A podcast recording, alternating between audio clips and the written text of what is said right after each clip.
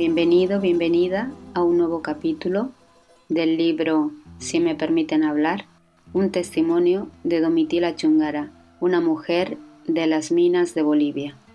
Capítulo 23. ¿Quién de ustedes me puede responder?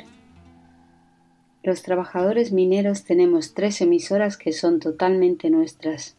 La voz del minero, del siglo XX, la 21 de diciembre de Catavi y la radio Yayagua de esa población.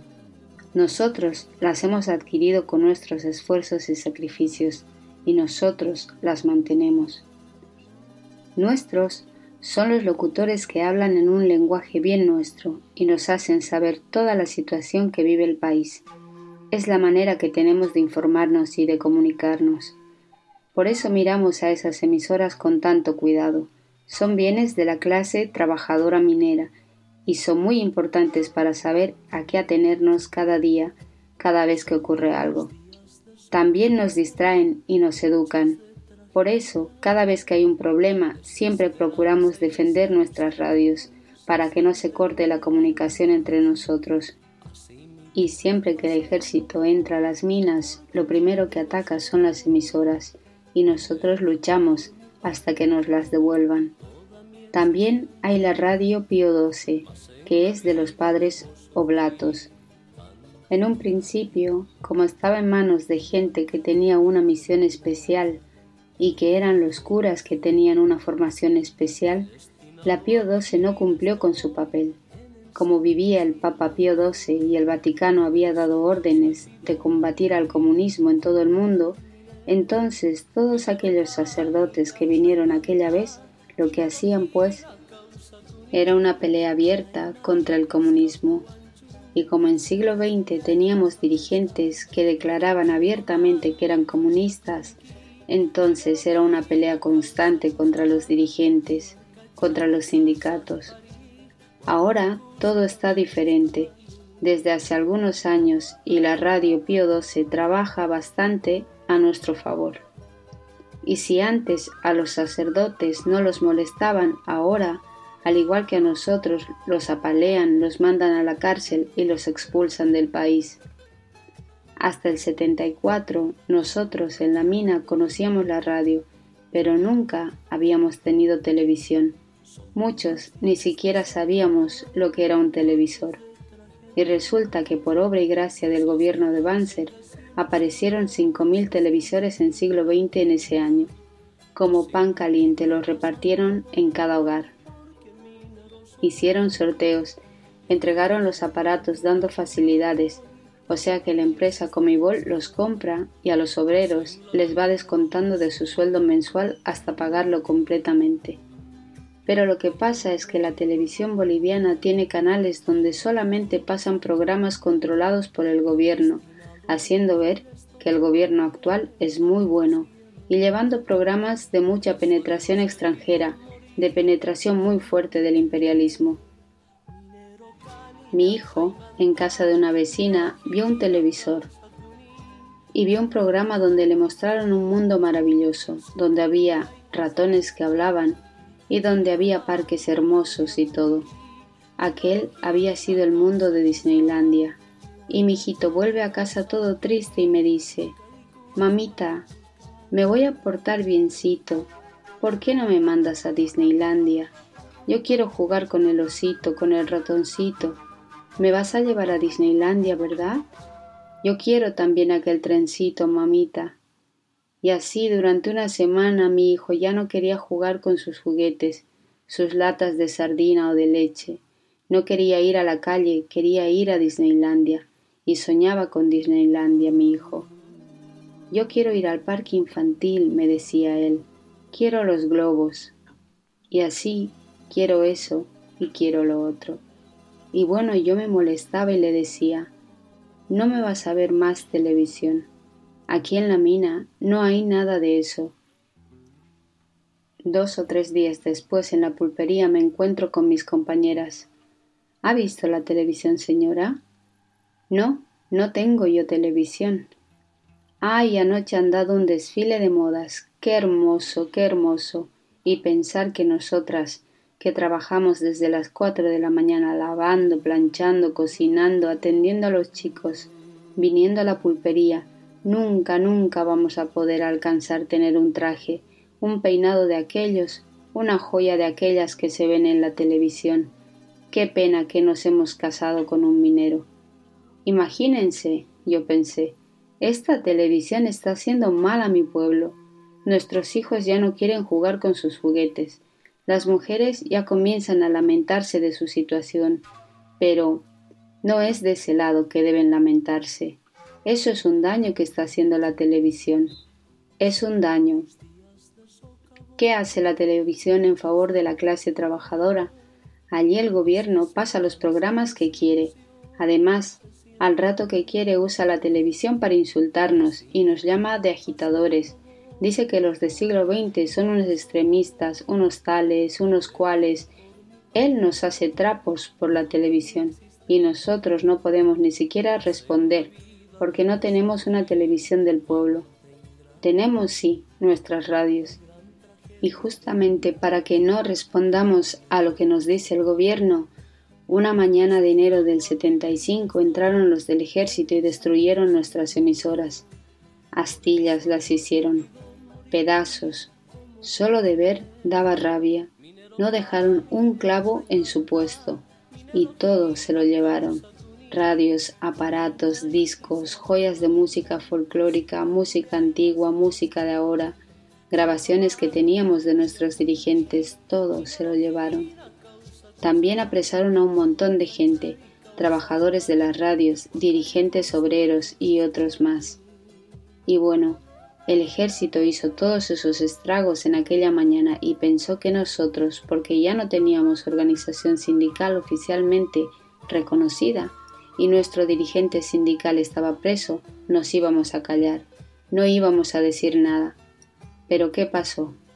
Los trabajadores se pararon como un solo hombre y dijeron, mientras no nos devuelvan las radios, no entramos a trabajar, y se declararon en huelga. Y como no había respuesta alguna del gobierno, se declaró la huelga indefinida, y se formó un comité de huelga entre los cinco sindicatos más fuertes de la región, en toda forma se trató de romper aquella unidad. Por ejemplo, el sindicato 20 de octubre, que es de los locatarios, desde hacía un año solicitaba ampliación de paraje, otras fuentes de trabajo, porque el lugar donde están actualmente ya no tiene mineral, ya se ha agotado. La ampliación consiste en que la empresa les indique otros lugares donde hay mineral para que allí trabajen, y la empresa se resistía a dar esa ampliación pero cuando todos los sindicatos empezaron la huelga, mandaron a un emisario a buscar a los compañeros del 20 de octubre y decirles que el gobierno les iba a dar ampliación de trabajo para un año más, siempre y cuando ellos entraran a trabajar para romper la huelga. Entonces sí que hubo una cierta vacilación entre los compañeros y decían, si desde tanto tiempo estamos buscando esta solución, mejor volveremos a trabajar, ¿no? Pero el criterio revolucionario y la unidad que tiene la clase trabajadora fue difícil de romper. Y sí, al principio pedíamos que se nos devuelvan las emisoras y liberen a los presos políticos. Se aumentó este punto. La ampliación de parajes para los trabajadores del 20 de octubre con el apoyo de los cinco sindicatos y siguiendo la huelga. Eso fue bastante bueno. También buscaron comprar a la gente ofreciendo más sueldos y becas y otras cosas y consiguieron organizar unas cien personas que entraron a trabajar, pero entonces se escribían sus nombres en un pizarrón donde se decía el trabajador fulano de tal es traidor de su clase, porque se está prestando a esta maniobra, y los trabajadores furiosos los buscaban, y ellos desistían del trabajo porque no querían arruinarse. Son muy pocos los que están vendidos al gobierno, que tienen cartas blancas para actuar en todo sentido. Frente a esa firmeza de los trabajadores, los del gobierno dijeron Muy bien, que se mueran de hambre entonces. Y nos rodeó el ejército. No nos dejaban salir ni entrar. A nadie. Y pensaron ahogar allí nomás la cosa, cercándonos. No dejaban entrar ni verdura, ni otros víveres, nada. Tampoco nos permitían cualquier tipo de comunicación. Ellos tenían las radios. Pero y por eso digo que es importante la participación de la juventud. Un chico al que mataron su padre en la masacre hace años vino a plantearme ese problema. Señora, he estudiado bien la situación. Los soldados están parados cada cinco metros, pero también se duermen a cierta hora en la noche. Los he visto. Yo podría salir quizá por allí mientras ellos duermen. Yo podría arrastrarme y podría salir. No hagas tonterías, le dije. ¿Cómo vas a hacer? No me contestó el chico, pero supe después que había salido con otros tres muchachos. Se fueron a tomar contacto con otros lugares y dijeron, en siglo XX está pasando esto. Nos han rodeado. Entonces se enteró la opinión pública del resto del país y comenzaron a apoyarnos los universitarios, los fabriles, las otras minas y el paro ya estaba siendo nacional. Entonces el gobierno que estaba declarando que aunque le pongan la soga al cuello no nos iba a devolver las emisoras, inmediatamente tuvo que mandar una comisión para entablar el diálogo, porque hay que arreglar de alguna forma la cosa. Y se presentó la comisión. Los agentes del DIC les informaron que éramos solo unos 50 tipos que agitábamos en ahí. Entonces la comisión quiso hablar con esos 50 tipos nomás. Los trabajadores que allí estuvieron dijeron muy claro lo que pensaban. Uno les dijo, ustedes han acallado a nuestras emisoras que son tan importantes para nosotros. Ustedes nos quieren hacer retroceder hacia siglos atrás, donde no se conocía ni la radio ni nada. Ustedes quieren sumirnos en la ignorancia. Entonces uno de la comisión le respondió, Oh compañero, pero si ustedes tienen televisores, si les hemos dado el equipo más moderno, pronto ya vamos a tener varios canales en Bolivia y ustedes van a tener las facilidades de elegir el programa que quieran. Con el tiempo, todas esas cosas, radios, tocadiscos, van a desaparecer porque están viniendo nuevos inventos y es importante que ustedes comprendan que los televisores llegaron para su adelanto y con eso querían que nos conformáramos, ¿no? También dijeron, hay que aceptar que ustedes exageran las cosas. Aquí hay una psicosis antimilitarista, hay una enfermedad antimilitarista. Es cierto que en el pasado el ejército ha tenido que tomar algunas medidas drásticas en contra de la clase trabajadora, pero ahora nosotros queremos dialogar, queremos debatir, queremos llevar adelante el país, y con su doctrina él no salía de allí. También nos pintaron un cuadro como si nosotros fuéramos los únicos culpables por el cierre de las emisoras, por habernos atrevido a decir que nosotros no estábamos conformes con las medidas de entreguismo adoptadas por el gobierno de Banzer, especialmente con la entrega del petróleo y del hierro del Mutuna al Brasil. El comité de amas de casa también participó en esa asamblea, yo tenía planteamientos concretos que hacer y resulta que se me ocurrió tomar la palabra. Si me permiten hablar, dije. Bueno, sí. En un momento como en el que estamos, quizá las ideas de las mujeres puedan clarificar algo, dijo uno riéndose un tanto. Como siempre acostumbran ellos, nos habían hecho primeramente unos números diciendo que el país está en quiebra, que tanto de entrada hay no más y que tanto de gasto tenemos y que si no vamos a cubrir esto el país se va a ir a la bancarrota y que si seguimos haciendo huelgas va a ocurrir esto y que con esta huelga tanto hemos perdido. Entonces yo dije, yo vengo en representación del Comité de Amas de Casa del siglo XX, donde están agrupadas la mayoría de las esposas de los trabajadores. Nosotras, al igual que los trabajadores, repudiamos este atentado en contra de la cultura que han hecho ustedes con nuestro pueblo, porque ustedes han destrozado cuatro de nuestras emisoras. Atropelladamente, como delincuentes han entrado aquí ustedes y han destrozado todo esto que era nuestro. Nosotros no estamos de acuerdo con este atropello. Repudiamos y exigimos que nos devuelvan inmediatamente lo que es nuestro, y lo que nos ha costado tanto. Ahora voy a empezar por lo que ustedes dijeron. Por ejemplo, ustedes nos dicen aquí, leyendo en su libro y en el pizarrón sus números, que el gobierno de Banzer está marchando maravillosamente y que nosotros somos los perjudiciales. Nosotros no vivimos de números. Desde ya le vamos a decir, Señor, que no vivimos de números. Nosotros vivimos de la realidad. Yo quisiera que ustedes que han visto a este gobierno todo bueno, por favor me ayuden a comprender cuál de las medidas que ha adoptado el gobierno es buena para nosotros. En primer lugar, el general Banzer ha entrado a gobernar a un país donde nadie lo ha elegido. Por la fuerza de las armas ha entrado. Ha matado a un montón de gente y entre ellos a nuestros hijos y a nuestros compañeros. Ha ametrallado la universidad. Ha reprimido y sigue reprimiendo mucha gente. Nuestras riquezas se las está entregando a los extranjeros, especialmente al Brasil. Ahora yo le pregunto, ¿Cuál ha sido su medida en favor de la clase trabajadora? Primero, ha decretado la devaluación monetaria. Después, el paquete económico. Ha intervenido la universidad. Ha clausurado el año escolar. Ha masacrado a los campesinos en Tolata. Ha disuelto los sindicatos y los partidos políticos y ahora ha allanado las redes sindicales para acallar las emisoras. Todo eso es cierto, ¿no? Yo quisiera entonces que ustedes me respondan, por favor, ¿cuál de estas medidas que ha tomado el gobierno es en favor de la clase trabajadora? ¿Quién de ustedes me puede responder? Todos se callaban. Ahora, avanzando más allá, ustedes han dicho que nosotros tenemos una psicosis antimilitarista, una enfermedad contra los militares, eso también es falso. Ustedes no saben apreciar en toda la medida lo que vale el pueblo y lo que sabe el pueblo.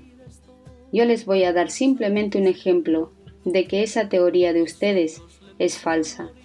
Un gobierno militar de tipo fascista ha quitado los salarios a la clase trabajadora y ese fue el de Barrientos.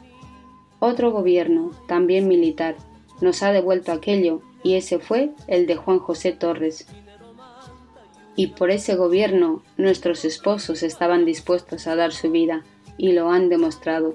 Cada vez que había amenaza de golpe de Estado contra Torres, a los mineros no les importaba dejar a sus esposas, a sus hijos, y en masa se trasladaban a La Paz, en camiones.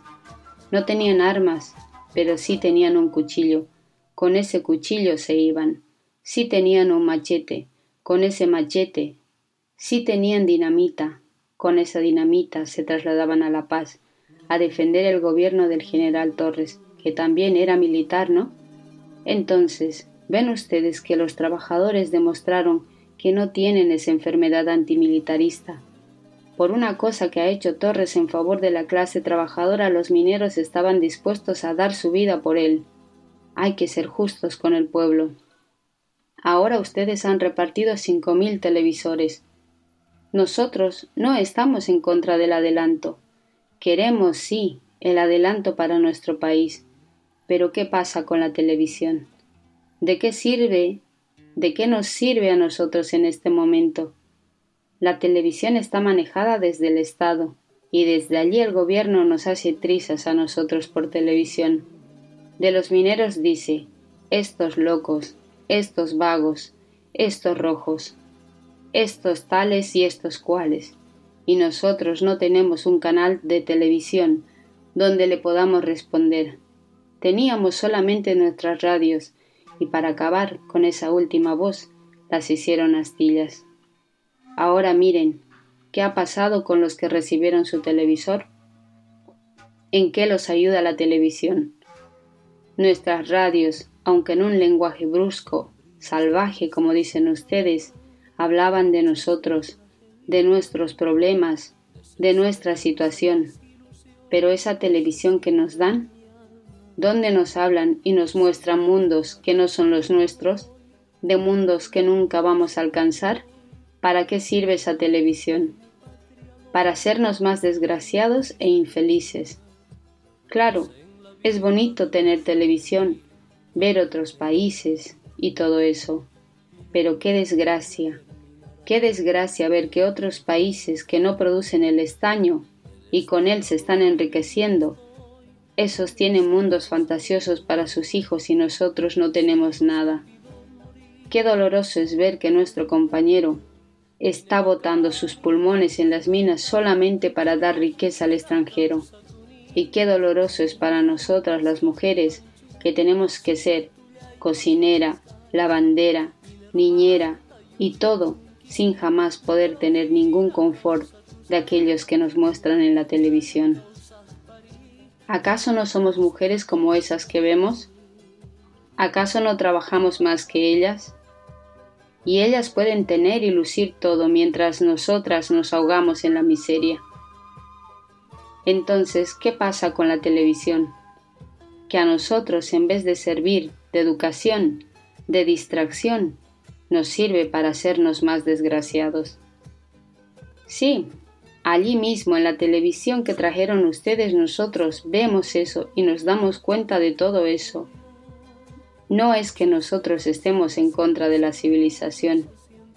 Qué bonito sería tener un canal televisor para nosotros que esté en nuestras manos. En ese caso sí, sería hermoso. Sí, Quisiéramos tener un canal de televisión, pero que hable de nuestra situación, de nuestros problemas, que nos eduque. Qué hermoso sería que los trabajadores mineros en vez de nuestras radios tuvieran un canal de televisor que transmita por todo el país la realidad minera. Entonces toda la gente se daría cuenta de quiénes somos nosotros, porque incluso mucha gente del país no nos comprende porque no nos conoce. Hay muchos bolivianos que dicen, ¿qué sabes tú del loco? ¿No sabes que masca coca, que está drogado, que no hay que apoyarlo? Pero para nosotras, él no es el loco. Él no es el hombre que no sabe. Él es más bien el hombre que está sustentando la economía del país. Todo eso les dije y les pedí que me contestaran pero ninguno quiso hacerlo. Y lo único que dijeron fue que nosotros éramos los agitadores y que ellos querían hablar con las masas. Por la tarde ellos se encontraron con las masas, pero fue una cosa terrible. Los trabajadores los trataron muy duramente, les hicieron comprender que antes que nada ellos querían sus emisoras y que los del gobierno eran unos salvajes que destrozaron todo de una manera brutal. Los de la comisión se levantaron y se fueron. Estaban asustados. Y el primero de mayo nos devolvieron nuestras emisoras, pero la Pío XII quedó silenciada por varios meses más y siguieron distribuyendo televisores en las minas. En el próximo capítulo, un lamentable accidente.